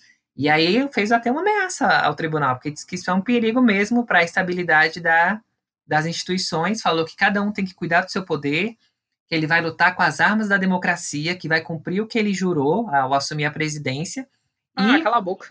Terminou dizendo que não vai cumprir ordem da justiça se ele achar, Thalita, que as ordens são absurdas. Ah, tá. Imagina. Imagina Imagina, amigo, se a, os presidentes da República se negassem a aceitar o que outros poderes é, de... decidissem, né? A gente é. até, até hoje. Pois é. Impeachment? O Congresso votou impeachment? Não sei, eu não aceito isso. Eu vou ficar aqui licença. sentadinha. Dá licença que eu vou ficar aqui de boinas. Pois é. Gente, não dá. É, e, e, essa indignação do, do, do, do presidente tem um fundamento, assim, porque ele tem, ele tem medo para estar, tá, ele tem razão para estar tá com esse medo da, desse inquérito, sabe? Porque uhum. se ficar provado que essa máquina de divulgação de notícias falsas é, é, financiada até mesmo pelo Palácio do Planalto, que isso realmente existe, isso pode contribuir para uma coisa que a Folha revelou no, no ano passado, o jornal Folha de São Paulo, que uhum. durante o segundo turno das eleições de 2018, é, apoiadores do presidente disparavam em massa centenas de, de milhões de mensagens é, em apoio ao presidente, né, na época da, da, eleição, e essa prática é vedada pelo Tribunal Superior Eleitoral. É, e aí, segundo essa, essa denúncia da Folha, esse esquema foi financiado por empresários sem a devida prestação de contas à Justiça Eleitoral, o que pode configurar crime de caixa 2. Meu Deus do e céu. aí, hoje tem duas é ações. É muita no... coisa, né, gente? Tem duas ações hoje no STE, no TSE, no TSE, que pedem uhum. a, a cassação da chapa do Bolsonaro isso. por causa disso. Então, se descobrirem que isso realmente existe, como o STF está tentando descobrir, pode servir como insumo, como prova para essas ações que estão rolando no TSE, quando elas uhum. finalmente forem votadas lá no, no tribunal, né? E aí, Sim. ok. Não é só o, o, o, o STF que está tentando também descobrir é, de, a origem disso, gente, porque isso é uma coisa que está elegendo presidente, que está fazendo um monte de gente acreditar em mentira, é uma coisa muito séria. Então uhum. não é só um esforço do, do, das, outras, das outras instituições para descobrir a origem dessa, desse gabinete do ódio, se isso existe, de onde é que está saindo esse monte de notícia falsa. Tem uma conta no Twitter, Thalita, que chama Sleep Giants Brasil. É, eles se definem como uma luta coletiva de cidadãos contra o Perfeito. financiamento do discurso de ódio das fake news. E aí, o que, que eles fazem? É, assim, esse movimento, não, essa conta, esse, essa, esse movimento, vou chamar de movimento, não nasceu, é. no, não nasceu no Brasil, ele nasceu nos Estados Unidos, de um, um, um publicitário que viu, que entrou nos sites, é, um site é, de, de, que divulgava notícia falsa, e viu um anúncio de, de uma loja que ele sabia que essa loja tinha uns ideais progressistas, sabe? Que não concordava com notícias que aquele site estava passando. E aí ele decidiu uhum. criar esse, essa página no Twitter. E aí chegou no Brasil dia 18 de maio, essa página. O que, que eles fazem? Eles informam as empresas, por meio do Twitter, de que tem anúncios dessas empresas nos, nesses sites que divulgam notícias falsas. Sabe quando você pesquisa alguma coisa no, no Google, tipo um sapato, aí você entra num site de notícia ou qualquer outro site e começa a pipocar o, uhum. coisas do que você pesquisou? São Sim. aqueles anúncios que eles estavam denunciando para as empresas, falando: olha, sua empresa está num, tá num site que divulga notícia falsa, você quer ficar lá mesmo? Uhum. Eles alertam as empresas, né? Exatamente. Publicamente para ter é, o a força né, do público, né? Uhum. E aí o jornal que mais apareceu nessas denúncias que essa página, essa conta no Twitter, Sleep Giants Brasil faz, é o jornal da, jornal da Cidade Online, o nome deles. Uhum. É, e aí muitas empresas é, viram isso e resolveram tirar os anúncios do site, como a Telecine, a, de, que é de televisão, né? A, Sim, o canal a, de televisão. Isso, a Dell, que, é, que, que coisa computador, produz computador, e a Brastemp. É, com os anúncios sendo retirados do, dos sites, o jornal para de faturar, né? Para de, uhum. de ganhar dinheiro. Porque como é que é o rolê? É, a empresa é, fala com o Google, e aí o Google é, negocia com o site. Tipo, a empresa não tem contato, a empresa não sabe para onde que vai. Só que a empresa Isso. pode bloquear os sites que A empresa compra compra o, esse serviço do Google, Google uhum. e coloque nos sites que tem mais relevância, nos sites que estão tendo mais acessos, isso, e é isso. Isso. É, e aí o, a empresa não tem controle de para onde vai, que é o Google uhum. que quem cuida disso, mas ela pode falar quais que ela não quer aparecer. Uhum. E aí é isso que está sendo feito agora. As empresas estão pedindo para sair desse site de, de notícia falsa, esse jornal da cidade online. Um site feio, gente. Foi entrar coisa Ridículo. mais. Ridículo. Ai, enfim. Aí o jornal, esse jornal e os apoiadores do presidente disseram mais uma vez que não são notícias falsas, que são só notícias a favor do presidente, a favor do governo. Meu Deus. Que é só uma coisa diferente do que a grande mídia do país faz. Ai, meu pai. Mas é, é... Termos que eu estou com ranço. Grande mídia.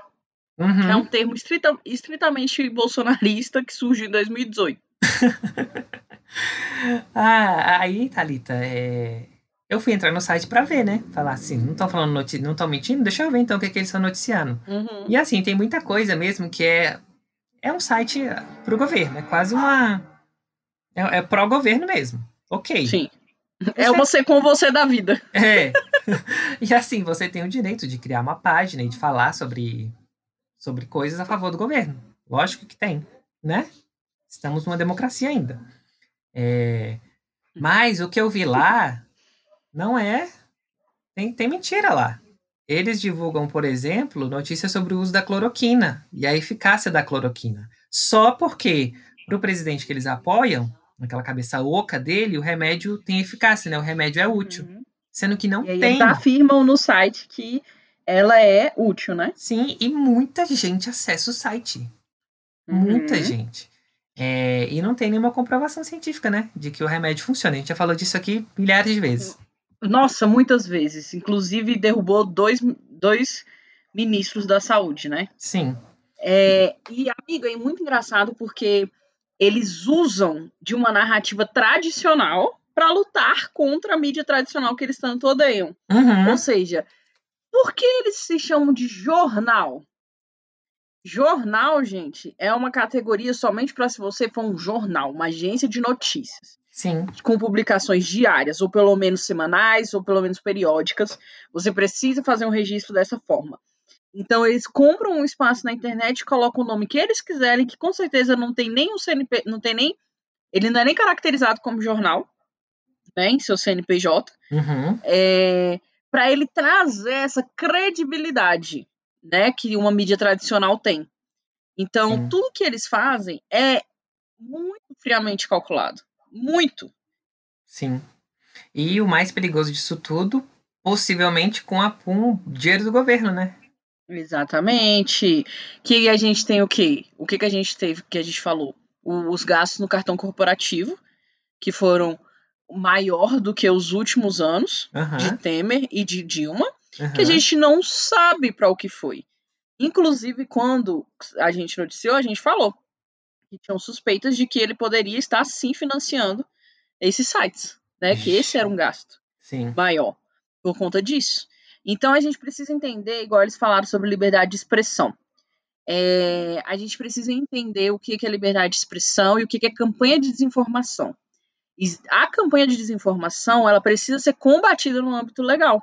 Uhum. Porque ao se tratar de questões públicas, é, a informação ela é importante para dar um insumo né, para as pessoas fazerem suas decisões. Então, se ela está fazendo uma campanha de desinformação e né, dentro dessa campanha de desinformação tem notícias como essa que o Lud falou para vocês, de que a cloroquina é eficaz e aí não usa fonte nenhuma, mas só porque ele está lá é, em um jornal, ela é tida como verdadeira.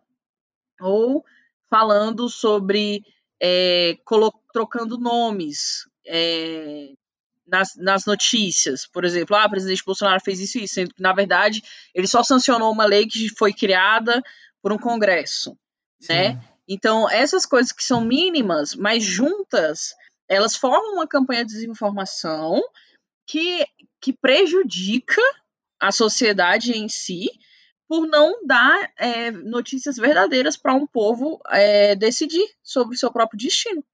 Então, isso não é liberdade de expressão. A Sim. partir do momento que ameaça a saúde intelectual é, do povo, precisa ser discutido sim. Precisa sim. ser é, realmente combatido. Né? Então, eles usam, e, e, e, isso é muito importante a gente frisar, porque, igual eu estava falando com o Lud, a gente estava conversando, este governo usa de narrativas de povos oprimidos para se saírem bem. Uhum. E se qualquer coisa acontecer nesse país, vai ser por conta dessa narrativa. Isso a gente viu no vídeo que foi postado, quando o Abraham fala que eles estão lutando para a liberdade, e quando ele twitta, igual eu e o Lud a gente viu essa semana, quando ele twitta falando que logo depois que isso aconteceu no STF, que ele fala bem assim que ele viu esse tipo de opressão é, na família dele quando a família dele enfrentou o nazismo. Então eles colocam como um, um, um, o, o povo oprimido. Sim, como Essa é a narrativa desse governo. Eles, e, e na, na, naquele vídeo lá da, da reunião ministerial, eles falam, né? A gente está lutando pela liberdade. A gente vai armar o povo para eles não serem oprimidos, para não sei o quê. Então essa é a narrativa deles, de se colocarem no local de opressor e por isso que eles falam sobre a liberdade de expressão, para eles é, tentarem trazer essa empatia. Nossa, olha, eles estão falando isso, falando que é mentira, porque eles querem nos é, acorrentar nas garras do, do, do comunismo. Mas uhum. a gente uhum. vai lutar contra isso. A gente vai lutar para a gente ter a liberdade de falar o que a gente quiser. Sendo que não, você está mentindo. Você está fazendo um serviço para a sociedade. Você está realmente fazendo mal. Então, que fique claro que o Ivamo de hashtag te, é, te alertou, viu, ouvinte? Sim, sim. É, e uma coisa, Thalita, eles podem até não ser, não pode, esse site pode até não ser 100% composto de notícia falsa, mas tem uma parcela de mentira ali que confunde, que é perigosa. Uhum. E é uma coisa, não é nem você ser tendencioso, porque tem jornal que é tendencioso mesmo, tipo a Carta Capital, a revista Carta Capital, a gente sabe que existe mesmo um, um direcionamento editorial ali. Né? Exatamente. Que fica muito claro que a gente que a gente entende que eles têm mesmo um posicionamento, mas eles não mentem. Não é, não, não é essa a questão. É, então eles não podem falar de de estar tá tendo a liberdade de expressão é, ceifada, né? Falar uma palavra chique aqui hoje. Cultura. e aí, gente, para finalizar esse, esse bloco, a gente quer trazer uma coisa, é, ainda falando sobre esse negócio da liberdade de expressão, que é um conceito de um filósofo que chama Karl Popper que ele fala do paradoxo da tolerância. Que é o seguinte, assim, muita gente, eles, o governo e muitas outras pessoas também é, alegam que a gente tem que deixar essas pessoas falarem porque estamos numa democracia e todos têm o direito à fala. Só que o que o Karl Popper pontua, esse filósofo, é de que quando a gente não bota um. Quando a gente tolera o intolerável, é, quando a gente quer que no ambiente social existe uma tolerância ilimitada, essa tolerância ilimitada leva, que é o paradoxo, paradoxalmente, para o desaparecimento da, da tolerância. Porque uhum. se a uhum. gente deixa essa, essa galera mentir, como essa galera quiser, é, influenciando um monte de gente, confundindo um monte de gente, é, porque ah, é uma democracia, todo mundo pode falar, uhum. eles vão tomar conta de tudo, eles vão ter apo muito Sim. apoio, e a gente vai se lascar. Exatamente. Então. E, e onde vem essa mentira, né, amigo? De onde vem essa mentira, pode vir outras mentiras. Uhum. E uma uhum. sociedade pode ser destabilizada. E aí, como é que a gente vai enfrentar uma sociedade que é apoiada em mentiras? A verdade não vai valer mais. Sim.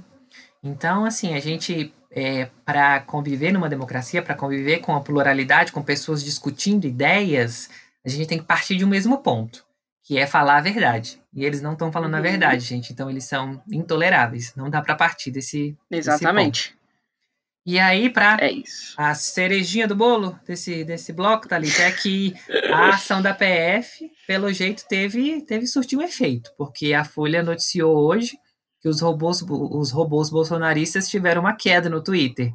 Uma, Amo! Uhum, uma consultoria que chama AP Exata disse que a queda foi de 40,8% em relação a picos atingidos no passado e 10% em relação à média histórica. Ah, eu quero é que caia esse exército bolsonarista. Vamos torcer para que esse povo seja, sei lá, é, desmascarado, né? né? Exatamente. É isso, gente. A gente não quis falar muito sobre política hoje. A gente até que falou muito, né? Mas a gente não quis falar muito porque a gente, como a imprensa, boa parte da imprensa, a gente não vai mais ficar na, na porta do, do Palácio do Alvorada. ali. É, do Palácio do Alvorada. a gente também vai se retirar. Só se for uma coisa de urgência. É isso.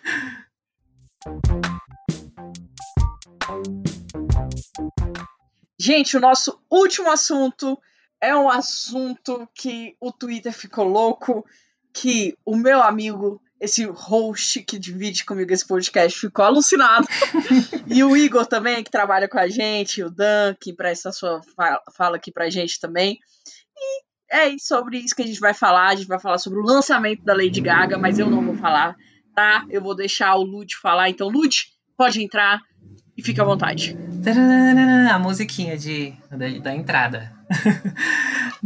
Não foi só eu que fiquei alucinado, não. Thalita também, porque me mandou até videozinho dançando.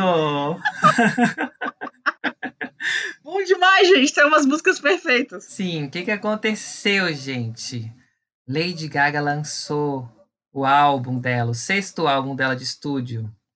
E aí o, o nome do álbum, que é Cromática, surgiu no, no Twitter, ficou entre os assuntos mais comentados e várias outras músicas também que estão dentro do, do álbum, como Sour Candy, Babylon, é, Free Woman, Fun Tonight, Sign From Above, é, e o nome da, da cantora, Lady Gaga. É, depois de, de alguns anos deixando os filhinhos dela, né, os, os filhinhos órfãos, de uma música farofa, de uma música com batida mesmo, é a Mother Monster, como eles chamam, ela, a Mamãe Monstro, retornou com um álbum cheio de, de música para se rasgar mesmo, né, Thalita? Tu viu? Tu, é. tu experimentou. Excelente, gente, sério. Lembra um pouquinho dela de, do primeiro, né? Uhum. Mas vem com mais qualidade, mais experiência, enfim. Sim. É, o nome do álbum, como eu falei, é Cromática, e é tipo um. A Lady Gaga falou isso em entrevistas que é um mundo que ela criou, que Cromática é um. Como se fosse um país, um planeta. Aí você decide o que, que é. é. É, e aí as músicas ficaram né, entre os assuntos mais comentados, o nome do álbum. E é, essa era cromática começou com o lançamento de uma música, que foi Stupid Love. E aí em seguida a gente teve Rain On Amei. Me. Uhum. Stupid Love já tem clipe, inclusive, foi lançado no finzinho de fevereiro. É, e aí, em seguida, teve Rain on Me, que foi a música que a gente encerrou o episódio da semana passada, é, que é uma parceria com a cantora Ariana Grande. E antes de lançar o álbum, que foi hoje, na sexta, dia 29, a gente grava sempre o episódio na sexta, né? Sempre não, uhum. mas na maioria das vezes na sexta. Na maioria. É, é, antes de lançar o álbum, ela lançou uma música que chama Sour Candy, que é uma parceria com um grupo de pop sul-coreano Blackpink, que é bem famoso também, né? E aí. Sim. O... Eu, eu imagino, porque fica muito nos trends, mas eu não tenho conhecimento. Não, mas é, elas, é, tem uma música delas que eu gosto muito. É, é, o álbum, esse álbum da Lady Gaga, ele ia ser lançado antes de, de hoje, de sexta, mas ele acabou tendo que ser adiado por conta da crise do coronavírus. Foi uma questão que a Lady Gaga se envolveu muito, inclusive, né? A gente falou dela aqui. Sim. É, ela fez uma campanha mesmo para arrecadar recursos para a Organização Mundial da Saúde, fez uma live que arrecadou também muita grana para o combate. E durante as, as, entrevistas agora de divulgação do álbum, ela conta que resolveu mesmo adiar o lançamento do álbum porque ela via que não fazia sentido. Você vê, ah, eu, eu assisti essa entrevista, Thalita, eu sou super suspeito para falar, gente, porque admiro mesmo o trabalho dela e gosto mesmo. Mas vendo a entrevista, ela contando que resolveu mesmo é, é, adiar o lançamento porque o, o álbum era nada perto do que estava acontecendo. Ela viu que ela precisava primeiro ajudar as pessoas com a, com a influência que ela tem, com a voz que ela tem, né? E decidiu uhum. é, fazer essa parceria com a, com a, com a OMS e adiar o lançamento do álbum dela. Uhum. É, é, e aí, essa, nessa entrevista que, que eu assisti dela, ela falou um pouquinho sobre o conceito do álbum, né? Porque assim, a gente ouve o álbum, é muito dançante e tal, você se perde lá, você se alegra, fica dançando, mas tem muita coisa por trás, gente. É, o título do álbum, Cromática, que é a escala cromática, é, é, inspirado no fato de que cada pessoa, isso fala da Lady Gaga mesmo, é inspirado uhum. no fato de que cada pessoa é diferente, principalmente em cor, raça e religião. As pessoas são diferentes na sua individualidade, identidade de gênero e sexualidade. Elas são muito coloridas de várias maneiras. Na música é a mesma coisa. Em uma oitava, que eu não sei bem o que, que é, mas deve ser alguma coisa de música, é, há, há uma escala cromática, o que significa que os sons sobem em passos de semitom.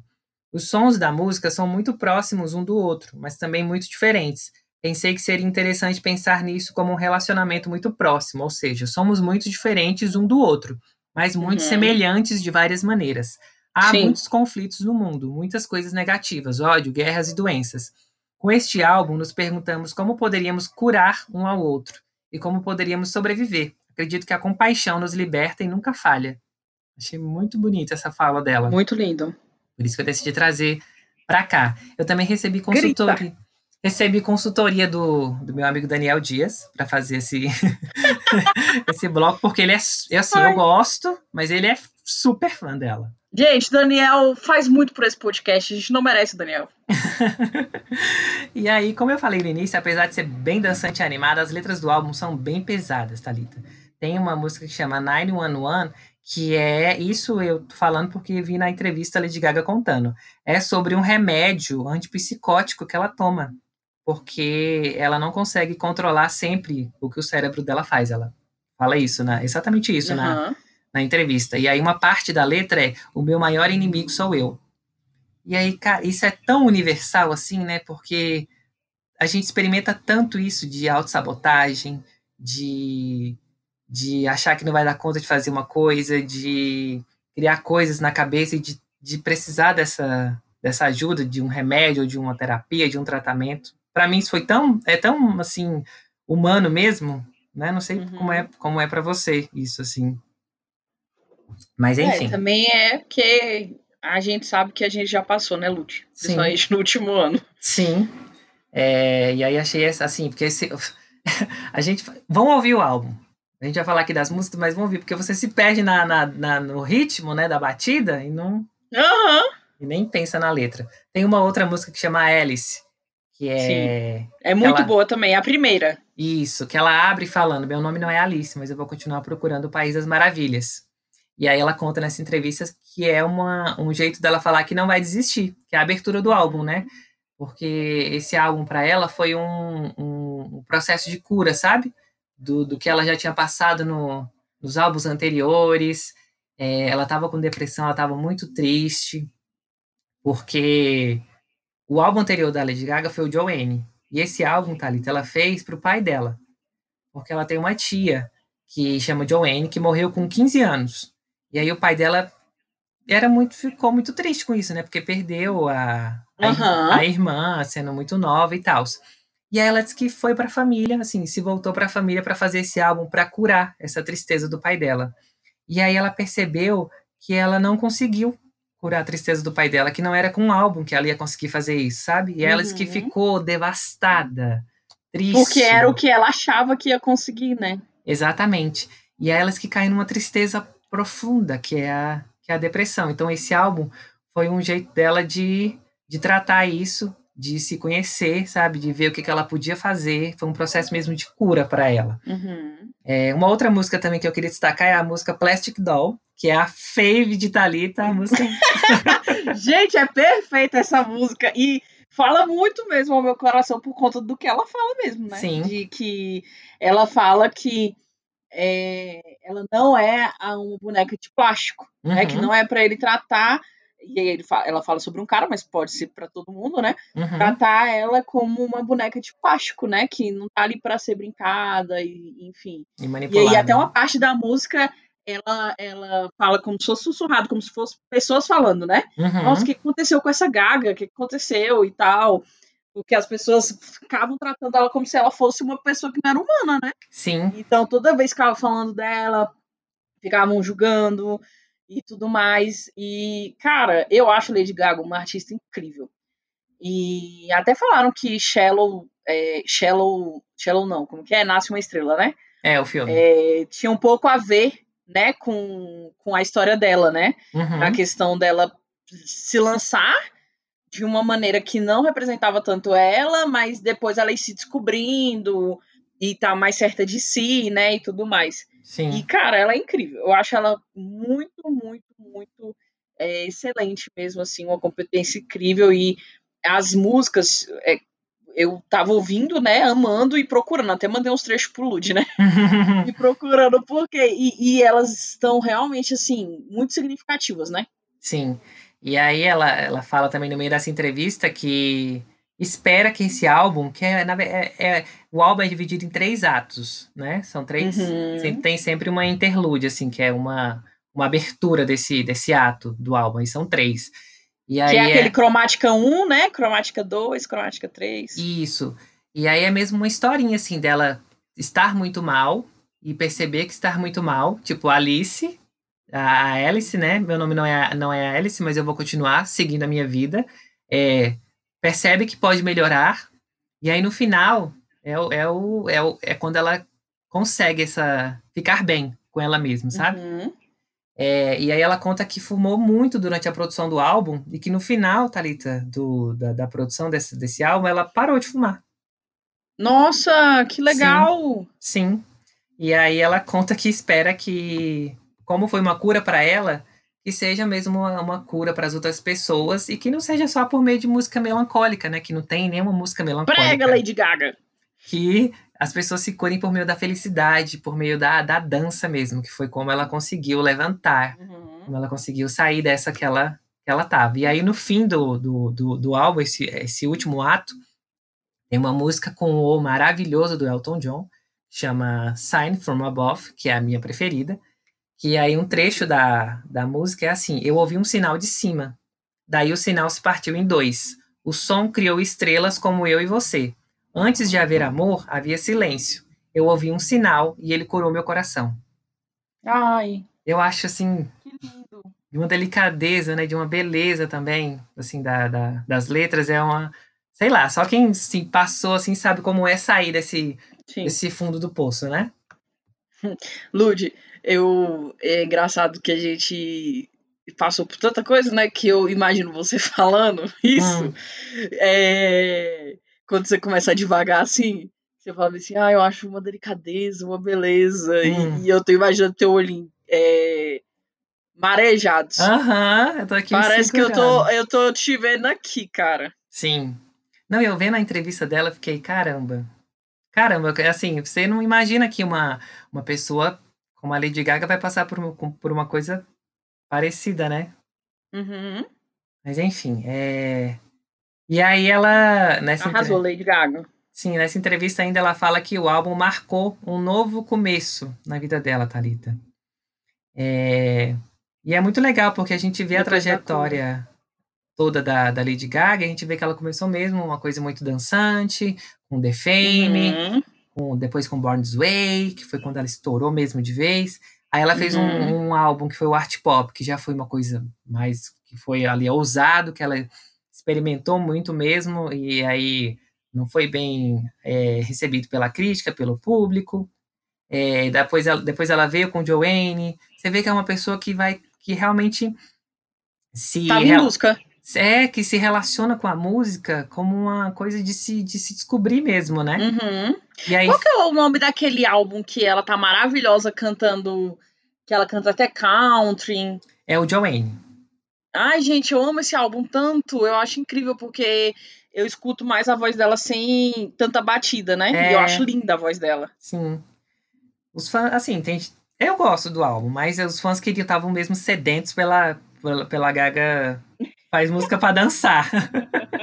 mas assim, é o processo dela. Ela não é uma boneca de plástico, né? É isso. Ela não tá aqui pra. Exato para fazer música só pra gente. Ela é um ser humano. Pra te também. satisfazer, Lud, tá bom?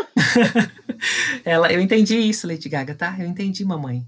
Você, que você também tem seus processos, que você também precisa, que você é um ser humano, que você também passa por fases na vida e que é normal você uma hora parar de fazer só um tipo de música. Uhum. É, ela também fez um filme, ganhou um Oscar, né, Thalita? Ganhou um monte de outros prêmios. Enfim, a, a carreira dela, a carreira dela é realmente é, louvável. E eu vou continuar ouvindo cromática. Ouçam cromática, gente. É top. Stream cromática. Bota para fazer a faxina. Primeiro escuta a gente, nosso podcast. Depois Sim. vocês ponham o cromática para fazer a faxina. Vai ser, ó, a faxina vai acabar rapidinho. Do It Lixo da Semana! No Tweet Lixo dessa semana, nós temos um conhecido nosso aqui, porque nós já falamos sobre ele aqui quando a gente citou a situação do, da Fundação Palmares no dia da abolição da escravatura, né? Então nós temos aqui o Caro, o diretor do, da, da Fundação Palmares, Sérgio Camargo, que a gente já havia falado, que ele era de direita, né? Inclusive a bio dele no Twitter é presidente da Fundação Cultural Palmares, negro de direita, antivitimista, inimigo do politicamente correto, livre, emoji de bandeira, emoji de, de usando óculos escuro, emoji paz e amor. É essa pessoa. E aí a gente se deparou com esse tweet. É, essa semana a gente falou, não, gente, é o tweet lixo da semana, não tem condições. O que acontece? O Sérgio Camargo ele apresenta, ele joga pro mundo o selo Fundação Palmares. Hoje, cara, isso é surreal. Em que mundo que a gente tá vivendo, Lud? O que, que esse país se tornou? Cara, não. Diz um amigo meu. O selo, ele fez um, um, um fio, tá? De três tweets apresentando o selo e a gente vai ler aqui para vocês. O selo da Fundação Cultural Palmares, que certifica que uma pessoa não é racista, mas sim vítima de campanha de difamação e execração pública da esquerda. Está sendo finalizado, né, o selo, e pode ser apresentado nesta terça-feira. Praticamente todas as acusações de racismo procedentes da esquerda são fakes ou relatos deturpados por objetivo político. Racismo é um crime sério demais para ficar nas mãos da esquerda, amoral e desonesta. Faltou finalizar o acabamento. Rindo, porque agora a gente já viu o selo e viu que não parece que teve acabamento. É, né? Por isso a divulgação do selo ficou para esta quarta, sem falta. E aí, gente? Eles criaram o selo que fala que é ridículo, tá? A gente pode até botar lá no nosso perfil, mas é um, um selo dourado com fontes.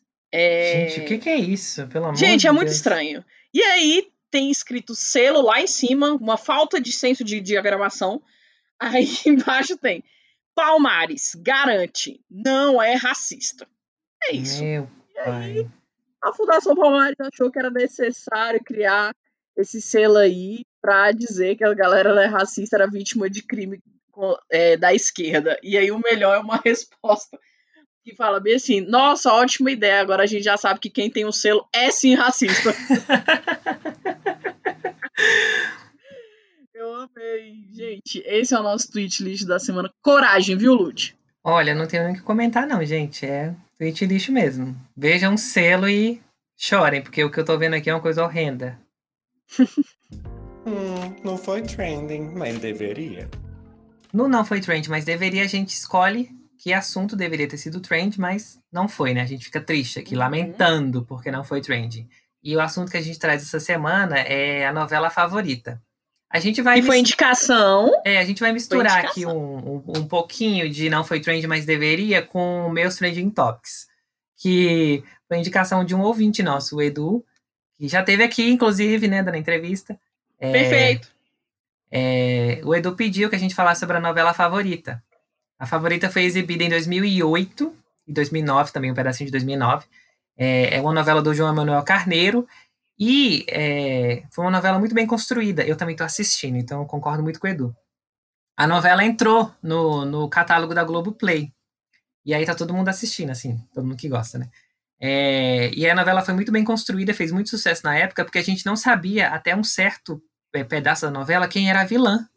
Então ficava, uhum. ficava aquela, gente, quem é? Quem é a mocinha? Quem a gente acredita? E eu acreditava piamente que a Flora, que, é a, que é a vilã de verdade, era a mocinha.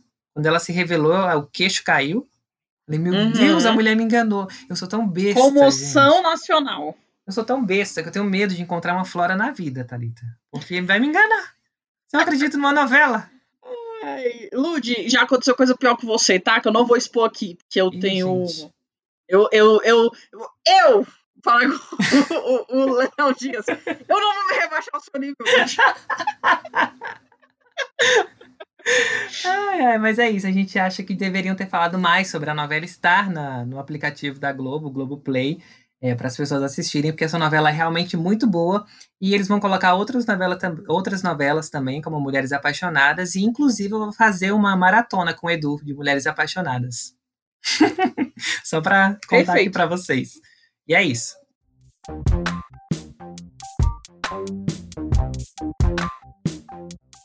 Gente, é isso. Muito obrigado por nos acompanhar até aqui.